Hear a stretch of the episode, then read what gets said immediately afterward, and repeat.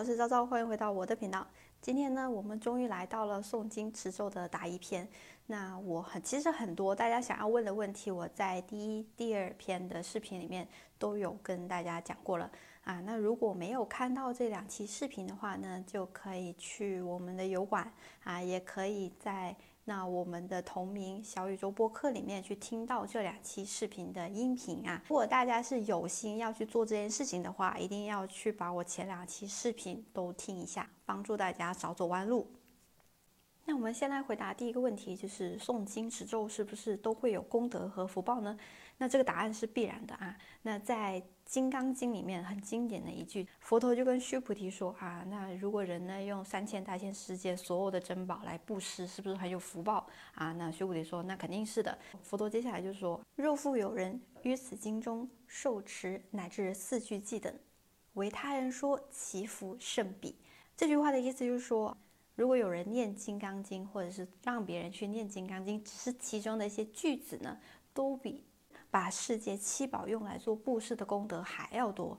我们说的世界七宝这些用来做布施属于财布施，那念经持咒属于法布施。那法布施的功德肯定是更大的啊。那在道经里面呢，也有提到说啊，如果大家念了这本经的话啊，就家家保平安啊，或者说哎身上的一些啊天心不顺啊，都会。减缓啊，以前的罪障都可以消除啊，就是这些，其实就是念经和持咒的一些作用。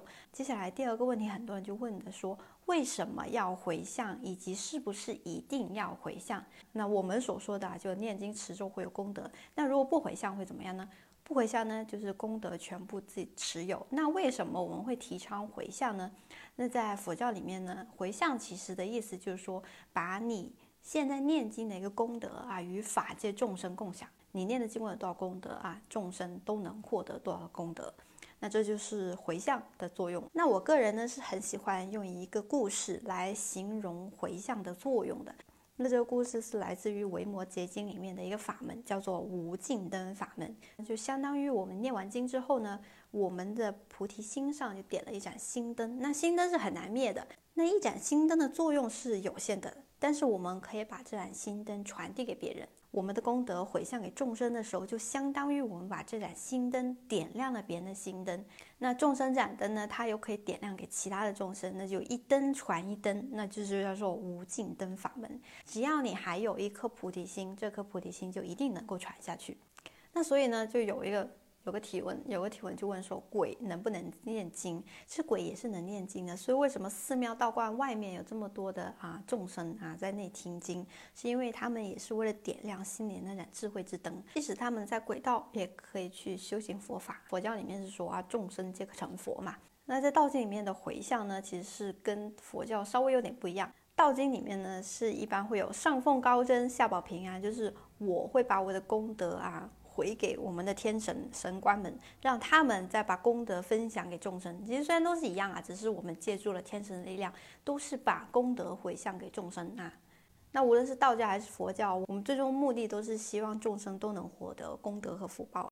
发愿念多少遍，这个有什么作用呢？其实发愿念多少遍，这个是一个发心的问题啊。发现问题，我在之前的视频里面有讲过。那发心呢，其实是为了让你啊端正自己的己念。其实是你许诺我要做一个什么事情，你做了就是我兑现了自己的诺言。那如果你没做呢，就相当于我违背了这个诺言。所以如果你发愿要念多少遍呢，最好还是去念一下的。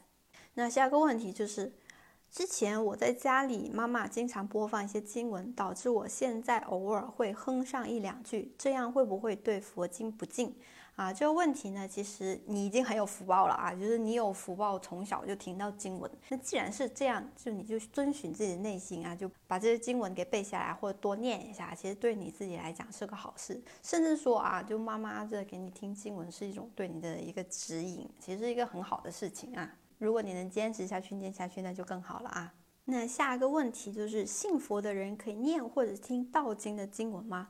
啊，其实很多人所说的我信佛或者信道，还没有到那种我必须去区分佛道之间区别的一个一个状态。如果这个经文对你来讲有作用的话，其实不用拘泥于它的宗教形式。那假设说啊，你已经入门啦，或者已经皈依了。你可以去问一下你的皈依师，或者说你的师傅，问一下他们的意见。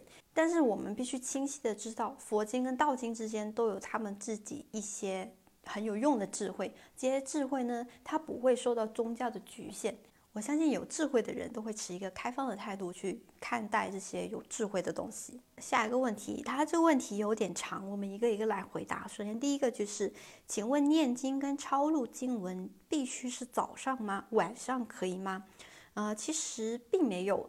很具体的规定，早上或者是晚上，其实具体还是看自己的时间安排。但是像《地藏经》这种，我就不建议在晚上去抄录了啊，最好是白天去做啊。那其他经文的话，看自己的时间安排。他的第二个问题是：传闻抄录送《地藏经》招阿飘是真的吗？其实所有的经文啊，只要你念经，一定会有众生来听。那鬼道众生也是众生，但是。在念经的时候，我们都说了哈，整个念经的流程里面，它会有一个护法神来到你身边，所以有护法神也会有众生，那护法神会护持你，所以不用怕啊，因为你去念经的时候，众生来听也会有益于众生啊。那下一个问题，如果抄录或诵经招阿飘的话，普通人需要做些什么保护自己呢？呃。呃不需要做什么啊，因为你在念经的时候就会有护法神在你身边护持了，所以不要想太多啊，疑神疑鬼最招鬼啊，所以这个其实很多人他这个鬼呀是自己的一个心魔而已啊。那下一个问题啊，女生月经期可以诵经抄录经文吗？佛经的话啊，女孩子在特殊时期是可以念经和抄经的，但是道经就不太建议。他最后一个问题是，每次念经或者抄录经文之后，可以同时回向给众生、冤亲债主、亲朋好友和自己吗？可以啊，就是你的回向文一般是先念大回向。啊，然后再念小回向，小念小回向就自己发挥了，就希望大家身体平安啊，回向给某某某啊，啊，回向给自己的父母亲朋好友啊，还有小动物啊，这些都可以啊。下个问题呢，每天不间断持经念诵数遍，长年累月下去会提升自身的修为吗？其实看你要怎么去理解“修为”这个词。其实我觉得“修为”这个词是一个很虚幻的概念。我更建议大家把念经持咒这个是作为自己定心摄念，还有开智慧的一个途径啊。因为经书里面我们说包含了很多的智慧，你要经常去念啊，去理解里面。的意思，然后再反观自己，这才是经文的作用啊！如果你把修为理解成自身的一个为人处事的态度啊，自身去看待万事万物的一个看法啊、观点啊等等的，其实也可以理解，就是一个三观吧。那如果你说是什么功利啊之类的，嗯，有点虚幻，就是不在我们的讨论范围内。下一个问题啊，这个其实我已经在那个念经持咒那个那第一期里面就讲过了。这个问一下系统念地藏经的过程和注意事项。地藏经有自己的仪轨啊，在所有的仪轨之前，建议大家先把大悲咒给念了，念完之后去念一个完整的仪轨的地藏经，然后把地藏经全部一次过念诵完。啊，然后再回向，这就是地藏经的一个完整的持诵的过程。那地藏经的话，建议还是在白天念，而且还有一个点，就是因为地藏经比较长，那比较长的话，你要预计好自己的时间。如果有人是想要抄地藏经的话，最好全部都抄完它。嗯，做事情要有始有终。给家里救助的毛孩子持经念咒，会对他们往生或者轮回有助力吗？有的。那比方说像我自己啊，我在念经的时候，我家里的三只猫是会在旁边静静的听的。那念完之后，你可以回向给他们，然后给他们念一个三皈依，那他们下辈子就可以不在动物道里面轮回了啊。那其实这是好事的。那另外我也讲过啊，那动物的话呢，你在哎，如果你在路上看到受苦的动物啊，你可以去给他们念啊，南无宝济如来啊，念至少一百零八遍吧啊，能越多越好啊。然后再加上三皈依，然后回向给他们啊，这是可以帮助他们脱离痛苦啊。这是在啊《金光明经》里面的一个法门，还有一些你如果觉得小动物在受苦，而且它不在你面前的话，你可以念啊六字洪名，就是南无阿弥陀佛，回向给这些小动物，也可以让他们脱离动物道的轮回。这是我之前也有讲过的啊，大家可以去再回顾一下我之前的两期视频。昭昭，请问孕妇适合念什么经啊？这个我在很早之前也讲过啊，就是在变漂亮的那一期视频里面讲过吧。孕妇可以念普门品啊，观音菩萨会护持妇女，地藏经也可以，但是地藏经比较长啊，如果是孕妇要念的话，可能会比较累一点。那普门品相对没那么长啊，而且孕妇呢可以多去寺庙里面啊去献花，这样子小孩子也会生下来比较好看一点啊。下一个问题，早课能不能晚上念？晚课能不能早上念？那为什么他们会叫早课和晚课呢？诵经对时间早晚任何时间都可以吗？啊，这个我前面已经回答了过了啊。诵经的话，我建议啊，其实最好的流程是根据啊寺庙道观里面的一个早晚课时间去念啊，这是最好的时间。物不朝真，道经除外。那佛经勿日可以念吗？那物不朝真其实只是道教的一个一个规定啊。那佛教它又不是道教，所以它是不受这个限制的啊。呃，它的第二个问题是地点在屋外中医院等场所是不是不能诵经？之前视频里面也提到过，说尽量在清净、干净、没有其他复杂磁场干扰的地方啊，再去念经或者是读经、听经等等的。如果你认为这个地方它磁场非常复杂的话，我就不太建议在这个地方念经。如果真的没有办法，必须要在这些地方念的话啊。那你可以先在前面念一个大悲咒啊，就是请周天神佛护持一下，然后再开始念你要念的经文。下个问题就是说，香赞或者说炷香咒，很多经文像《北斗经》《玉珠宝经》中都涉及说是否需要点香啊等等的。没有佛像、神像、焚香，是否会招集阿飘呢？啊，其实你念所有经文都会有众生来听啊。那念香啊，我们在视频里面讲过啊。那其实香赞、炷香这些都是为了。赞颂、赞叹。道场的这些啊，佛菩萨呀，还有神仙等等的啊，赞叹他们的功德，属于一个上供啊的一个状态。那这些护法神呢，他们也会防止身边有不好的能量打扰你念经啊。当然，假设说来听你经文的是你的冤亲债主，那就没有办法了啊，这个是不归他们管的，因为这是你自己的因果。那如果你念经念得不舒服，那我们念完之后，可以下次先不念这个经文啊，我们可以休息，等自己状态好了再去念这个经文。啊，可以换一个其他经文念一下，念大悲咒、往生咒或者地藏经会不会招飘飘呢？啊，那个这个前面已经聊过了，大家自己去看一下啊。念金光咒会不会激怒飘飘，然后被整得更惨呢？路过公墓等等祭拜这些是否可以念呢？会不会被视为挑衅行为？那有个点呢，大家要记得，就是念经的时候，你的心是很重要的。你希望这个经文有什么作用，它可能就会有什么作用。比方说，我们念金光神咒的时候，我为什么强调大家说啊，大家要想着这个咒是可以保护你自己的。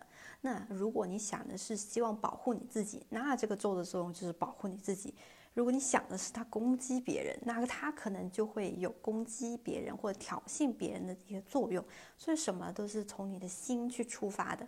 当然啊，有很多人他说想要这个咒有攻击别人的作用，虽然你心里这么想，但是可能没有这个作用啊。那这个时候就成了挑衅别人的一个事情了。那所以呢，心是很重要的啊。所有的经咒，一切都要从自己的菩提心，从自己的发心开始。OK，那下一个问题就是说，遇到阿飘没有宗教信仰、没有修行的人，临时抱佛脚的念经持咒有效果吗？那只要你相信这个咒有效果。相信这个咒所代表的护法神或者是佛菩萨有作用的话，那这个咒就有作用。那如果你相信什么都没有作用的话，你念多少遍它都是没有作用的。这就是一个信仰力的作用。呃，这里我再补充一个问题，就是其实有很多小伙伴会突然来问说啊，念金刚经是不是怎么怎么样啊？然后过了几天又来问啊，说，呃，僧伽加经啊，它消业障很厉害，是不是也可以念呢？或者是说又突然换一个什么经文之类的来问，那人的精力是有限的，要选好一个经文，然后持续的念下去，有这个恒心，你才可以理解到经文里面的意思。所以我说经文的作用，它不在于说带给你什么功德，它最大的作用是点亮你心里那道智慧之光，让你看到世间万物的一个规则。学习一些为人处事的智慧，反观自己是不是都做到了，是不是都定下心来了，这个才是静文真正的作用。那其实大家在那个动态下面有贴了很多相关的问题，我都在一二期里面都讲过了啊。如果大家没有看到的话，可以去同名的小宇宙播客里面去看。那播客里面也会分享我的一些念的一些佛经和一些道经。那它是分成两部分的啊，一个是叫朝朝其友，它里面是道经的部分；那另外一个叫寓意云和，是佛经的部分。大家可以去关注，然后去听一下。啊，我之前的两期视频，大家提到的问题其实差不多都有点雷同。那今天我挑的是一些比较代表性的问题去进行一些回答。那大家如果还有其他疑问的话，也可以留言或者私信我啊，那我也会给大家做一些回答。那我们今天的视频到这里就结束啦。啊，那连续三期的诵经持咒的指南呢，到这里就正式结束了。嗯，希望大家可以反复去听一下啊。